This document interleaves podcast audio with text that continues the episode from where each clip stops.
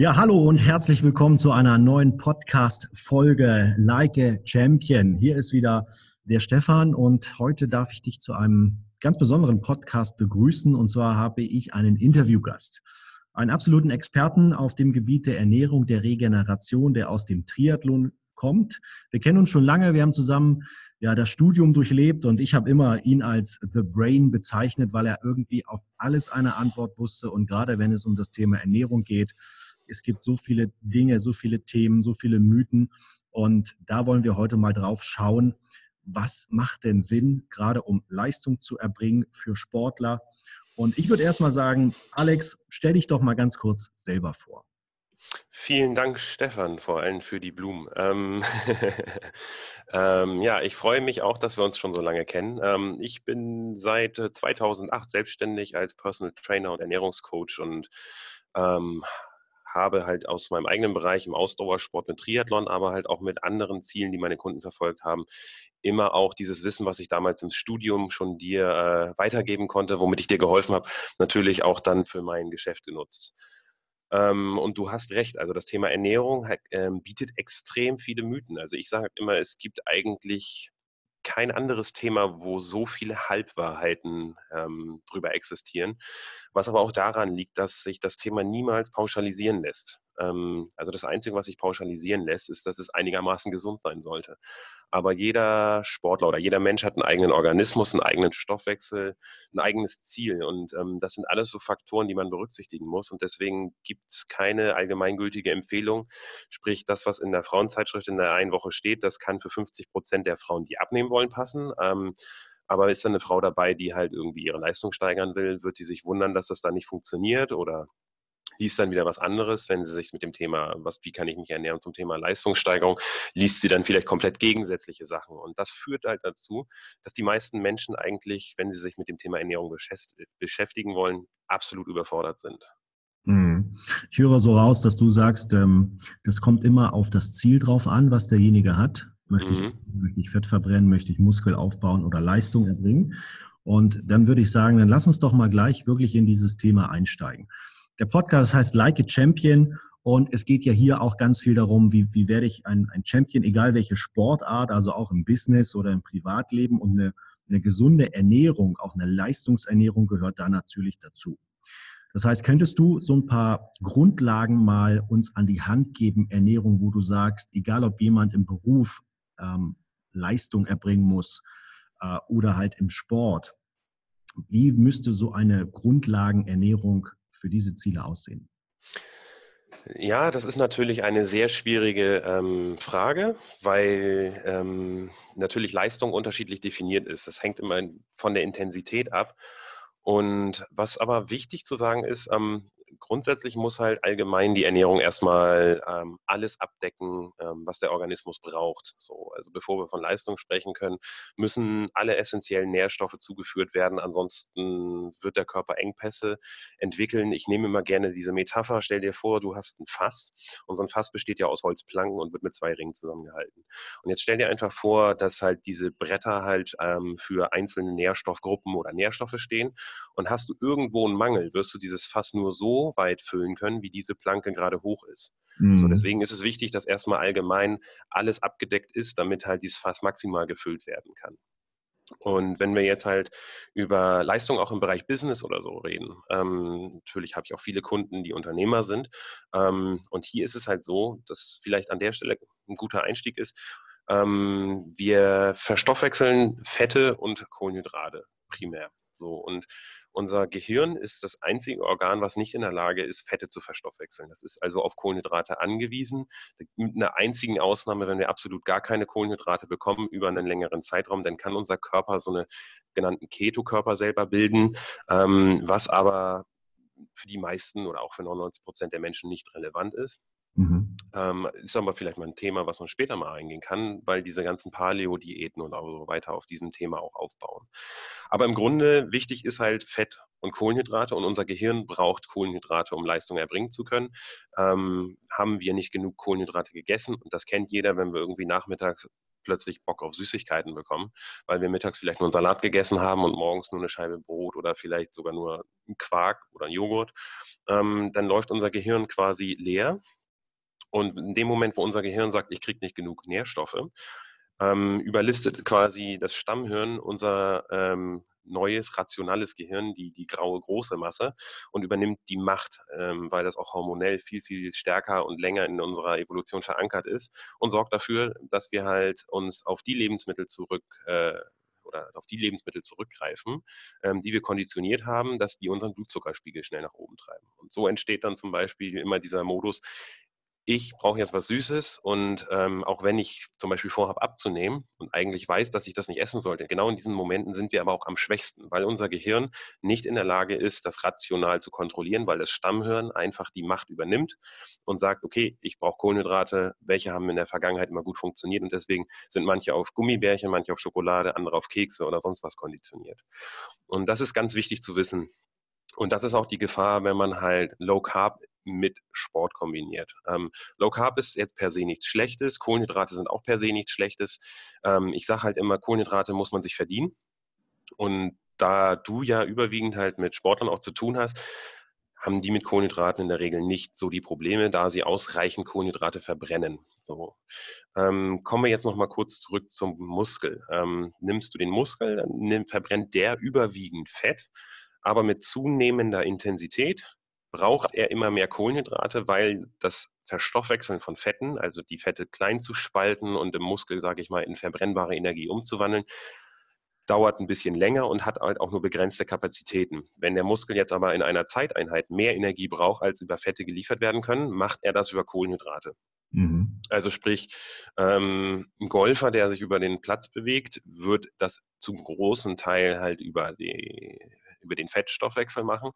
Ähm, aber das Gehirn ist halt auf so einer vier- oder fünf Stunden Runde natürlich auch mit involviert und man macht sich halt bei diesem Sport auch extrem viele Gedanken und in den Momenten verbraucht halt auch das Gehirn mehr Kohlenhydrate und auch da ist es dann wichtig, dass dieser, ich sag mal, Gummibärchen Notfallmodus nicht anspringt, weil das hat die Wissenschaft auch schon gezeigt, wenn wir ähm, mit dem, wenn unsere Glykogenspeicher, also die Speicherform der, wie Kohlenhydrate im Körper abgelegt sind, sich leeren, also sprich das Gehirn leer läuft, dann kommt, führt das auch zu mehr Selbstzweifeln, mehr Negativdenken, äh, Probleme in der Konzentration ähm, und das spiegelt sich ja auch bei den typischen Ballsportarten wieder. Die meisten Fehler passieren halt wirklich im letzten Viertel oder Drittel einer Spielzeit, die dann aber auch spielentscheidend sind, weil sie dem Gegner einen Vorteil verschaffen und auch in dieser Phase passieren halt die häufigsten Verletzungen einfach aufgrund halt dieser Problematik, dass halt die Konzentration nachlässt.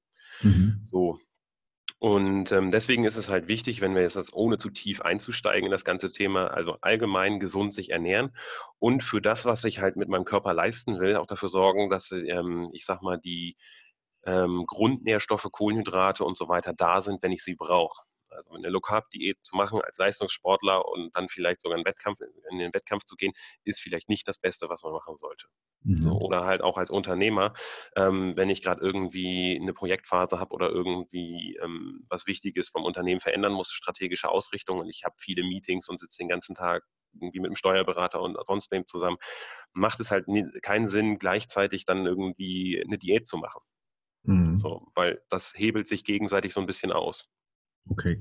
Also wenn ich das mal zusammenfassen darf, dann bedeutet das, eine gute, gesunde Leistungsernährung setzt sich zusammen aus einer großen Ausgewogenheit, wo jeder Makro- oder Mikronährstoff für so eine Planke bei so einem Fass steht. Und je, je mehr wir diesen haben, also je ausgewogener wir uns ernähren, desto mehr Power haben wir auch. Das bedeutet, wir sollten die richtigen Fette zu uns nehmen, die richtigen Kohlenhydrate, die richtigen Eiweiße und natürlich Vitamine, Mineralstoffe auch. Mhm. Je mehr ich sozusagen eine körperliche Belastung habe, also nehmen wir mal an, ein, ein Marathonläufer oder auch ein Fußballer, Handballer im Vergleich zu einem, wie du schon sagtest, Golfspieler, ähm, die natürlich da eine höhere Intensität haben als ein Golfer, da sollte dann auch natürlich die, der, der Kohlenhydratanteil vor so einem Wettkampf schon höher sein, um einfach genug Energie zu haben. Nun bin ich ja als, als Profisportler damals aufgewachsen. Das kennen viele. Ja, als Sportler, was soll man da essen? Nudeln, Kohlenhydrate. Ja, ganz, ganz viel, um dann fit im Training und Wettkampf zu sein. Ist das heute auch noch so? Es ist definitiv fest in den Köpfen verankert, würde ich sagen. Wovon ich immer spreche, ist, ähm, du benötigst halt eine metabolische Flexibilität. Also wenn du tatsächlich mal in die Situation kommst, dass dein Körper zu wenig Kohlenhydrate hat, dann sollte er in der Lage sein, möglichst schnell mit dieser Situation klarzukommen. Es gibt halt Menschen, die halt einfach jeden Tag dreimal sich Kohlenhydrate ähm, zuführen.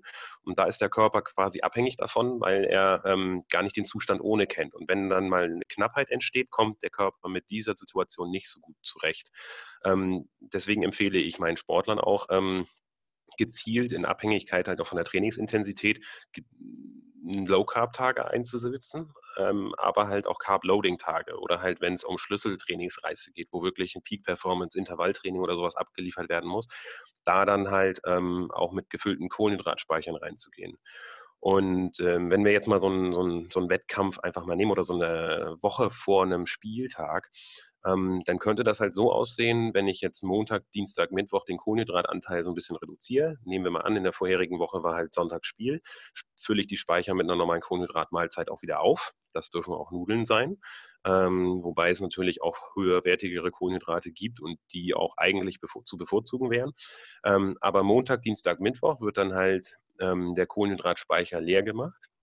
Und das Interessante an unserem Körper ist, fehlt ihm halt ein Nährstoff, über eine gewisse Zeit oder in dem Fall Kohlenhydrate und man führt sie ihm dann wieder zu, dann füllt er die Speicher übervoll. Ähm, man nennt das auch äh, Glykogen-Superkompensation, was dazu führt, dass man halt nochmal mehr in die Speicher packen kann, als man normalerweise hätte, wenn man jeden Tag Nudeln gegessen hätte. Ähm, also du würdest quasi am Freitag dann und Donnerstag, Freitag einen moderaten Kohlenhydratanteil zu dir führen und dann am Samstag nochmal ein bisschen mehr sodass halt dann am Sonntag, wenn das nächste Spiel ansteht, die Kohlenhydratspeicher zu 130 Prozent voll sind. Das hat nämlich zur Folge, wenn du dann als Spieler, sagen wir mal Handball, mit den ganzen Unterbrechungen und so weiter, bist du da ja auch anderthalb Stunden beschäftigt, ähm, ist es so, dass wir die Glykogenspeicher oder die Kohlenhydratspeicher, die brauchen sich auch auf in so einer Zeit. Die sind je nach Intensität, die wir so nehmen, ähm, reichen die zwischen 45 und 90 Minuten. So. Und alles, was darüber hinausgeht, ähm, findet dann statt, ähm, quasi nur noch auf Grundlage dessen, was du während des Wettkampfes an Kohlenhydraten zu dir führst und den Rest, der wird gedeckelt durch so ein Fundament aus Fettstoffwechsel. Ähm, Bedeutet halt einfach, es geht halt auch darum, dann in dem Spiel die Kohlenhydratspeicher möglichst zu schonen. Natürlich ohne sich selbst selber in der Leistung zurückzunehmen und zu sagen, okay, ich jogge jetzt nur 90 Prozent den Sprint, damit ich halt meine Speicher schone, sondern vielmehr halt die vorab größer zu füllen, die Speicher. Und wenn du halt dazu zusätzlich noch ein regelmäßiges Training durchführst, ähm, um den Fettstoffwechsel noch ein bisschen zu pushen, also ich sag mal das Fundament. Ähm, nehmen wir mal an, du hast in Ruhe, wenn du halt schläfst, sage 90 Prozent der Energie verbrennst du aus Fetten und 10 Prozent aus Kohlenhydraten. Und wenn du Sport machst, ähm, geht das halt hoch zu, ich sag mal, 50-50 oder halt bei ganz intensiven Sportarten ähm, und Ballsportarten sind ja definitiv intensiv.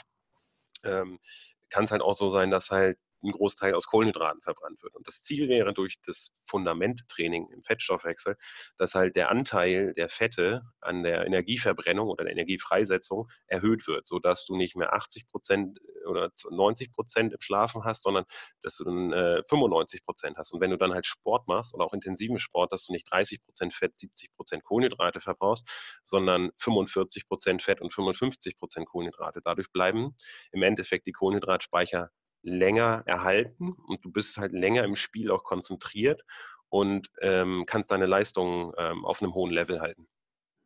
Okay, das bedeutet, um Leistung zu bringen, macht es Sinn, dass wir nicht nur Kohlenhydrate verbrennen, also gut verbrennen können, sondern die können wir sowieso gut verbrennen, sondern auch Fette. Wie du sagtest, genau. wir wollen die Kohlenhydratspeicher schonen. Damit ich im Wettkampf auch eben vermehrt Fette verbrenne am Anfang, um die Kohlenhydratspeicher zu schonen, macht es Sinn, in der Woche davor, jetzt sind wir bei der Wettkampfernährung eben gerade in diesen ersten Tagen, die noch ein bisschen weiter weg vom nächsten Wettkampf sind, eben die Kohlenhydrate zu senken, eine Low, eine Low Carb Ernährung zu, durchzuführen. Mhm. Und dann halt zwei bis drei Tage, das ist so mein Wissensstand, vor einem Wettkampf wieder vermehrt Kohlenhydrate zu uns zu nehmen. Dass wir also genau. also in der Lage sind, dieses Carbo-Loading zu machen, dass wir mehr haben, aber dass wir auch einen guten Fettstoffwechsel haben. Kann man das so vergleichen? Ich erkläre mir das immer so, dass wir dann sozusagen nicht nur einen guten Motor haben, der funktioniert, also nicht nur einen Kohlenhydratmotor, sondern eben auch einen guten Fettmotor. Ähm, also der, der Fettstoffwechsel funktioniert auch gut und dadurch haben wir natürlich zwei Energiequellen, die wir optimal nutzen können und dadurch natürlich auch eine höhere und eine längere Leistungsfähigkeit haben. Genauso kann man sich das vorstellen. Es ist im Prinzip wie mit einem Hybridauto. Du hast halt einen Benzinmotor, der mhm. halt vom Tank her halt auch für die längeren Strecken mehr Leistung bringt und ähm, du kannst halt auch diesen E-Motor zuschalten und dann haben sie halt auch diese Systemleistung mit der maximalen PS, die sie angeben, diese Autoverkäufer. Ja. Ähm, wenn der E-Motor aber aus ist oder wenn halt der Benziner aus ist, hast du halt nur einen Teil der Leistung. Und bei uns Menschen ist es so, der Benzinmotor in dem Fall würde dauerhaft laufen und wenn wir dann halt einen Richtungswechsel haben, machen wir einen Sprint und dann wird halt immer kurz die Batterie mit benutzt und der E-Motor zugeschaltet. Aber irgendwann ist natürlich diese Batterie leer. Und wenn wir die Kohlenhydratspeicher vorher nicht optimal gefüllt haben oder auch schön überfüllt haben, ist halt auch irgendwann die Kohlenhydratbatterie leer und wir sind halt nicht mehr so agil und nicht mehr so spritzig. Mhm. Und was halt noch hinzukommt, ähm, nimm einfach dieses Bild mit der Batterie. Die Batterie sorgt natürlich auch, dass der Fahrer schön ähm, topfit bleibt, dass der, sagen wir mal, die Sitzheizung betrieben bekommt, also das Oberstübchen, das Gehirn. Und wenn die Batterie leer ist, ist es halt auch bei uns Menschen so, dann ist halt das Oberstübchen auch nicht so gemütlich unterwegs. Und wie gesagt, wir fangen negative Gedanken an zu kreisen und so weiter. Wir, wir sind unkonzentriert und so. Mhm. Das würde bedeuten, nehmen wir mal an, wir haben am Samstag einen Wettkampf, dass wir in der Woche davor, Montag, Dienstag, Mittwoch, uns kohlenhydratärmer ernähren mhm. und ab dem Donnerstag wieder die Kohlenhydratmenge steigern. Genau. Das heißt, ähm, ja, hast du mal so ein paar Mahlzeiten, wo man sagt, was könnte ich denn dann Montag, Dienstag, Mittwoch so morgens, mittags, abends essen? Und dann halt, wenn es mehr Richtung Wettkampf geht, was, welche Komponenten packe ich dann noch mit dazu? Also im Grunde ist ähm, Quark ganz super, also wenn wir jetzt vom Anfang der Woche reden, ne, wenn wir mhm. jetzt so ein bisschen in die Low-Carb-Woche einsteigen, dann kann man so einen, so einen, schönen Quark machen mit, hm, ich sag mal, 30 Gramm Haferflocken, 50 Gramm Haferflocken, ähm, einfach halt ein bisschen Kohlenhydrat bewusster essen, also jetzt dann halt mittags nicht die große Pasta-Portion oder irgendwie Brote oder sowas, sondern dann eher die Varianten Knäckebrot statt Brot. Da hast du auch noch ein paar Kohlenhydrate für das Gehirn, dass du auch den Tag mhm. trotzdem gut schaffst. Ähm, und abends halt auch, wenn du dann halt ähm, Gemüse mit Fleisch isst oder sowas, dann halt einfach nur eine kleine Kartoffel statt vier normal großer Kartoffeln. Und wenn es dann zum Ende der Woche geht, ähm, ich bin halt auch ein totaler Freund von Porridge mit Magerquark und dazu mhm. halt ein paar Beeren, ähm, dass dann wirklich da die Menge erhöht wird. Und ähm, als Zwischenmahlzeit dann halt einfach auch nochmal irgendwo eine Banane eingeschoben wird. Ähm, oder auch Nüsse sind gut. Ähm, hier Cashewkerne enthalten auch etwas mehr Kohlenhydrate, die kann man dann auch als Zwischensnack noch mit ganz gut einbauen und ähm, dann zum Ende der Woche halt, wie gesagt, die Kohlenhydratspeicher füllen. Da kann es dann auch gerne mal irgendwie eine Portion Pasta sein und so.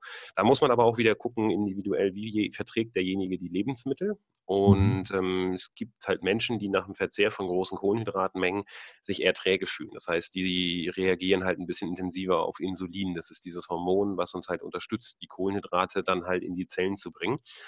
Und ähm, hier, das muss man halt immer ausprobieren. Am besten halt auch wirklich nicht direkt mit einem Wettkampf. Das ist auch das, was ich immer übrigens empfehle. Ähm, nie etwas probieren, wenn es wirklich um Leistung geht, die ankommen muss, ähm, sondern dann lieber mal in der Trainingsphase einfach ausprobieren, dass man das mal macht ähm, vor einer intensiven Trainingseinheit und sieht, wie, äh, wie verkrafte ich das, wie mhm. verstoffwechselt mein Körper das Ganze. Mhm. Ja, und ähm, zum Ende der Woche können dann halt auch mal Säfte mit eingesetzt werden, wenn das halt so nicht geschafft wird. Und ein, ich sag mal, ein durchschnittlicher männlicher Athlet mit 80 Kilogramm kann dann auch mal durchaus 400, 500 Gramm Kohlenhydrate an so einem Tag vor dem Wettkampf zu sich nehmen. Okay. Gut, kommen wir mal zum Wettkampf. Ähm, der geht ja, also was würdest du empfehlen? Wie viele Stunden vor dem Wettkampf die letzte Mahlzeit und wie sollte die nochmal gestaltet sein, um dann wirklich volle Pulle Bestleistung abzurufen?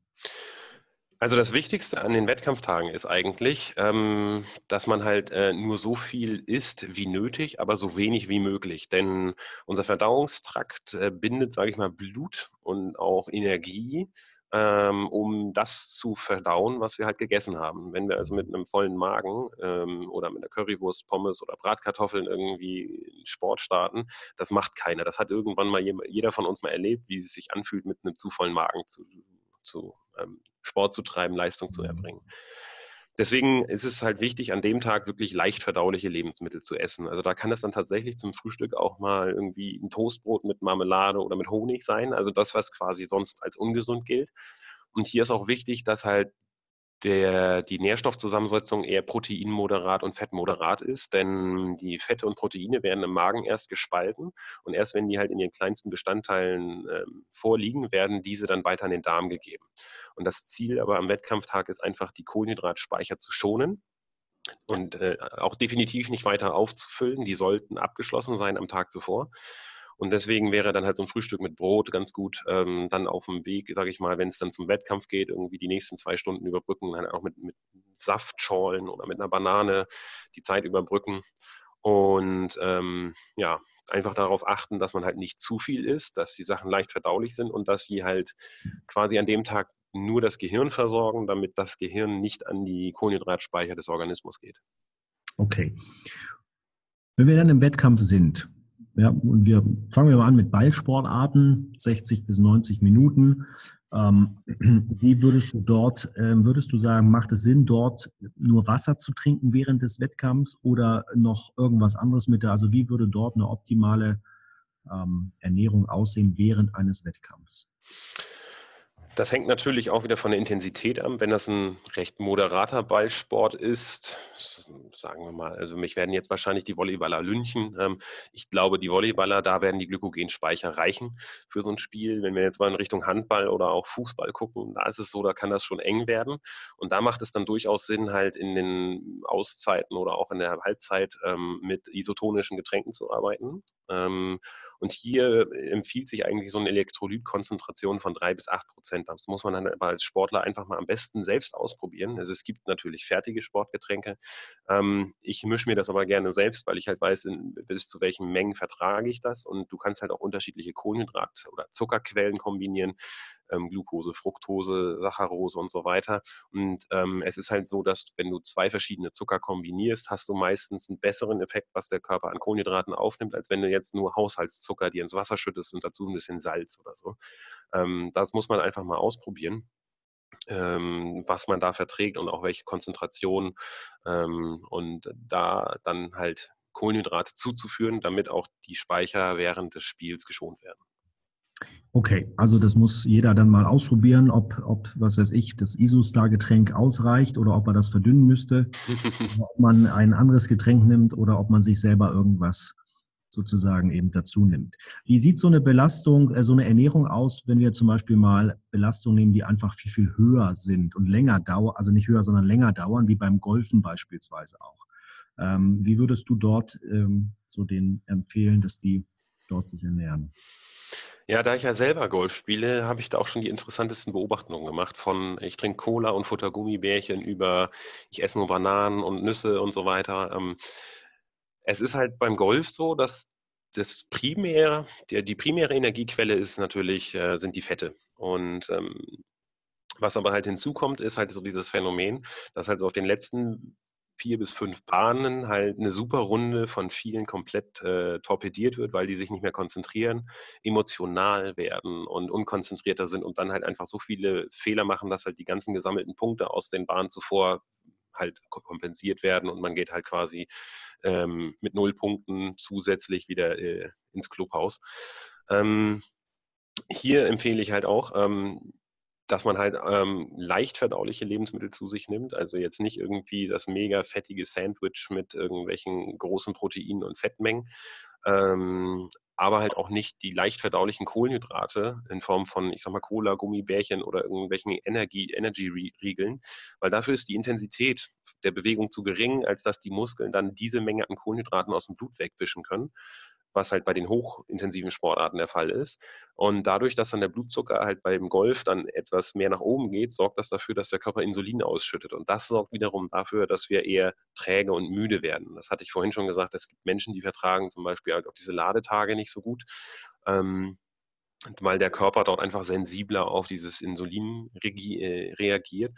Und ähm, hier ist es halt wichtig, dass man dann halt ähm, moderate, also komplexe Kohlenhydrate zu sich nimmt, die aber halt auch ähm, leicht verdaulich sind. Also soll heißen, ähm, so ein Vollkornbrot, sage ich mal, mit Frischkäse, wäre eine, eine mageren Frischkäse wäre ganz gut. Ähm, Nüsse können gut sein. Nüsse enthalten aber auch wieder sehr viel Ballaststoffe. Vollkornbrot auch. Übrigens, da muss man halt auch darauf achten, vertrage ich halt Ballaststoffe gut. Ähm, und hier ist eigentlich wichtig, ähm, oder so ein Tipp, alle zwei Bahnen einfach mal irgendwie vom Brot abbeißen und dann dazu nochmal irgendwie 200 Milliliter Wasser trinken oder 150 Milliliter und so über die Runde gehen. Mhm. So, und bloß keine Gummibärchen oder irgendwie Cola oder sowas. Ja, okay. Wie ist das bei Wettkämpfen, die zum Beispiel über den ganzen Tag dauern? Ne? Man, man, ich kenne das aus dem Handball, wir hatten früher manchmal so Turniere, wo die von morgens bis abends gingen. Wir hatten vier Spiele. Oder im, im, in der Sportart Schwimmen ist es auch oft so, dass eben dort von, von 8 Uhr bis 18 Uhr immer mal wieder verschiedene Wettkämpfe sind. Ähm, was, wie, wie, können, wie kann man sich dort ernähren, um, um sozusagen auch am Nachmittag noch Leistung zu bringen? Also ich weiß zum Beispiel bei Schwimmwettkämpfen ist das auch üblich, dass man da wirklich innerhalb von sechs Stunden viermal Leistung abliefern muss oder sowas. Ähm, hier empfiehlt sich halt der Einsatz von Säften zwischendurch, so, ne, um mhm. halt die Kohlenhydrate schnell dem Körper wieder zuzuführen. Ähm, aber hier müssen das dann halt auch keine zwei Liter zwischen jedem Wettkampf sein, sondern reicht es dann einfach irgendwie, ich sag mal, einen halben Liter Saft zu trinken ähm, nach so einer Runde, um halt die Kohlenhydratspeicher möglichst zu schonen und, oder wieder aufzufüllen. Und was halt hier auch noch hinzukommt, ähm, was auch noch helfen kann, sind halt auch ähm, essentielle Aminosäuren, damit der Körper halt auch Proteine wieder bekommt durch die Muskulatur, die natürlich ermüdet wird. Ähm, Aminosäuren sorgen dafür, dass wir äh, schneller regenerieren.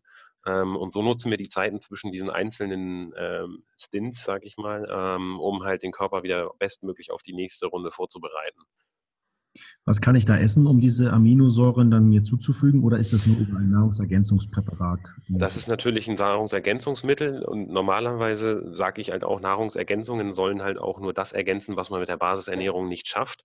Das Problem ist halt einfach, ähm, so eine Mahlzeit, sage ich mal, ähm, Hähnchen mit Sojabohnen und Reis oder sowas würdest du dir natürlich nicht an so einem Schwimmwetttag, Wettkampftag mhm. irgendwie zwischen den einzelnen Starts nochmal reinpfeifen. Genauso wenig, ich sag mal, ein Rinderfilet mit Kartoffeln. Ähm, das liegt dir dann einfach zu lange im Magen. So ja. dementsprechend hm, kann man halt auch mit einem Proteinshake arbeiten, ähm, wenn es nicht die Aminosäuren sein sollen. Aber es ist halt so, kaum ein Sportler äh, hat halt Appetit groß, äh, irgendwas zu essen, direkt wenn er irgendwie gerade äh, Leistung erbracht hat. Mhm. Und wenn du zwei Stunden später schon wieder starten musst, kannst du halt auch nicht solche Mahlzeiten zu dir nehmen, um dann die Leistungsfähigkeit zu erhalten. Ja, also dann also das kann dann in dem Fall die Basisernährung nicht abdecken. Ja, das heißt daher dann eher mit, mit Säften arbeiten oder halt mit einem Nahrungsergänzungspräparat.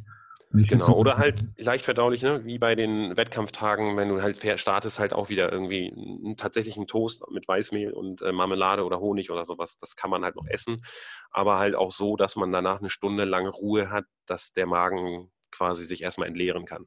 Hm. Würdest du dort irgendwie, hast du da so eine Faustformel, so wie viele Stunden vorm Wettkampf nichts mehr essen, nichts mehr zu sich nehmen?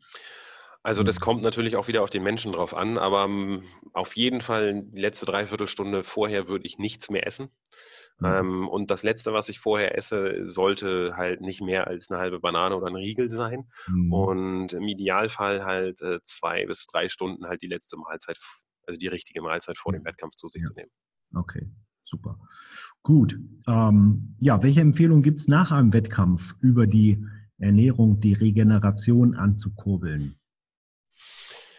Wie bei den Sportlern, die auch mehrere Wettkämpfe an einem Tag durchführen, geht es darum, möglichst schnell den Körper in die Regeneration zu versetzen. Mhm. So soll heißen, wenn du vom Spielfeld gekommen wärst als Handballer, im Idealfall hättest du dir dann halt gleich dein Steak mit einer Kartoffel und Quark oder sowas, Kräuterquark gegeben.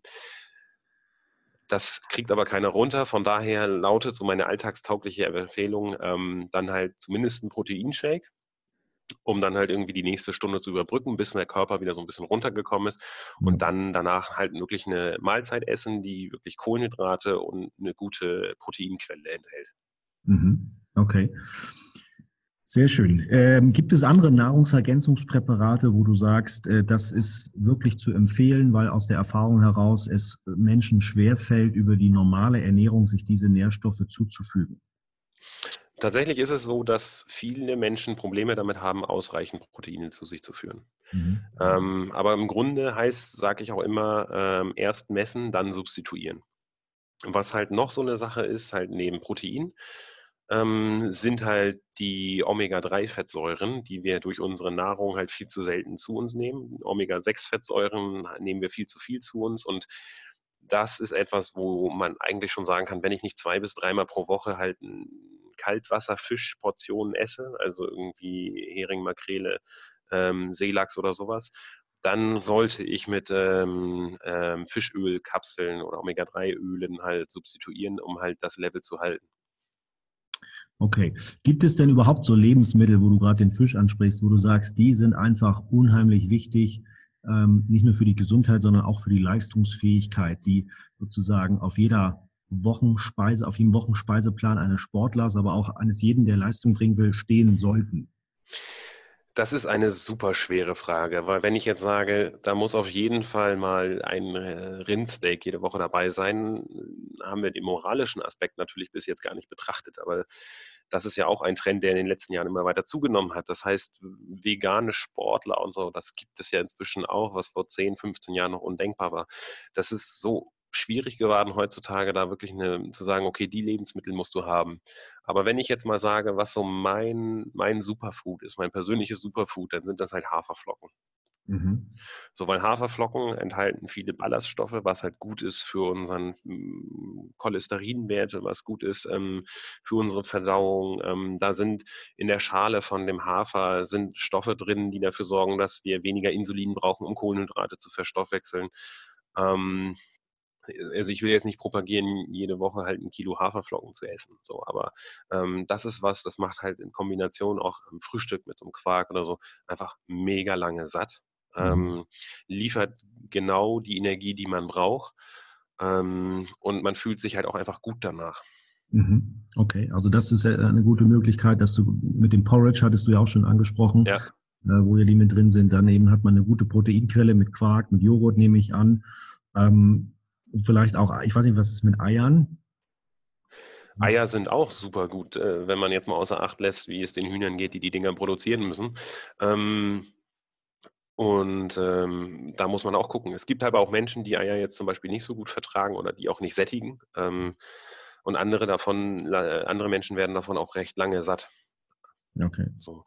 Wenn, wenn jetzt ein, ein Mensch, ein Sportler merkt, dass also, er immer mehr sozusagen ermüdet, dass er sagt, mein Problem ist immer, dass ich am Ende eines Wettkampfs oder auch am Nachmittag im Büro ermüde. Gibt es dort Empfehlungen, wo du sagst, okay, daran kann es liegen und das solltest du tun? Also bei dem Sportler würde ich sagen, guck dir mal an, wie du dich mit Kohlenhydraten ernährst. Mhm. Insbesondere halt ähm, so auch die Tage vor dem Wettkampf. Vielleicht sind es zu wenig. Wie gesagt, so ein männlicher Athlet mit 80 Kilo kann da auch durchaus 400, 500 Gramm am Tag äh, problemlos vertragen. Ist das weniger, könnte das halt sein, dass die Speicher nicht voll genug sind und du über dem, im Spielverlauf halt einfach die Power verlierst. Ähm, wenn du genug isst vor dem Wettkampf, dann mach dich metabolisch flexibel. Iss eine Woche vor dem Wettkampf wenig Kohlenhydrate, steiger den Gehalt, damit halt die Speicher überfüllt werden. Und wenn das dann besser wird, dann hast du das Problem gelöst. Bei dem Bürotäter kann das halt auch wieder was ganz anderes sein. Und zwar eine zu schwere Mahlzeit mittags kann halt auch dafür sorgen, dass wir halt in so ein Loch fallen. Mhm. Entweder ist es das oder ähm, ich habe halt meinem Gehirn zu wenig Kohlenhydrate im Tagesverlauf jetzt gegeben und das führt dazu, dass ich am Nachmittag durchhänge. Ja, okay, wow. Ja, da haben wir jetzt schon wieder eine Menge Input bekommen, was man alles essen kann. Könnt, kannst du so zum Abschluss vielleicht so wenn, wenn es möglich wäre, so fünf Ernährungspunkte mal so zusammentragen, wo du sagst, okay, darauf ist zu achten, um einfach ähm, eine, eine gute Leistung zu haben über den Tag. Also deine fünf oder vielleicht noch vier oder drei oder sechs Ernährungsweisheiten. Also das Wichtigste ist natürlich immer genug trinken ähm, mhm. und hoffentlich nur überwiegend Wasser. Dann ähm, metabolische Flexibilität an intensiven Tagen ruhig etwas mehr Kohlenhydrate essen, an trainingsarmen oder trainingsfreien Tagen halt den Kohlenhydratanteil reduzieren, mhm. ähm, tatsächlich halt die Makronährstoffverteilung auch variieren. Und was noch ganz wichtig ist, ist halt natürlich genug Protein zuführen. Wie gesagt, unser Körper wird aus Protein gebaut, Hormone werden aus Protein gebaut und fehlt hier eine einzige Aminosäure, also ein kleinster Bestandteil von so einem Protein, kann das halt schon dramatische Auswirkungen haben, dass ein Hormon nicht gebildet wird. Also sagen wir mal wieder, das Fass kann halt nicht komplett gefüllt werden. Mhm. Wunderbar. Und ansonsten natürlich, natürlich wie möglich, ausgewogen, bevorzugt saisonal. Ja. Die üblichen gesundheitlichen Dinge. Wunderbar. Alex, vielen, vielen Dank für deinen Input. Und äh, solltest du, liebe Hörerinnen, liebe Hörer, irgendwie noch Fragen haben zu dem Thema Ernährung, dann schreibe uns gern auf den bekannten Social-Media-Kanälen wie Facebook oder auch Instagram oder schicken uns eine E-Mail an info@stefan-kloppe.de. Und wir hoffen, dass wir ein bisschen mehr Licht in das Thema Ernährung bringen können. Und wir haben es ja gehört, das ist natürlich immer sehr individuell. Äh, das hat viel mit Verträglichkeit zu tun. Das hat mit der Zielsetzung auch zu tun. Und es macht immer Sinn, sich damit zu beschäftigen. Und ähm, ja, in diesem Sinne wünschen wir dir da viel Spaß. Vielen Dank nochmal an den Alex und dann bis zur Podcast-Folge. Macht's gut, euer Stefan. Tschüss. Tschüss.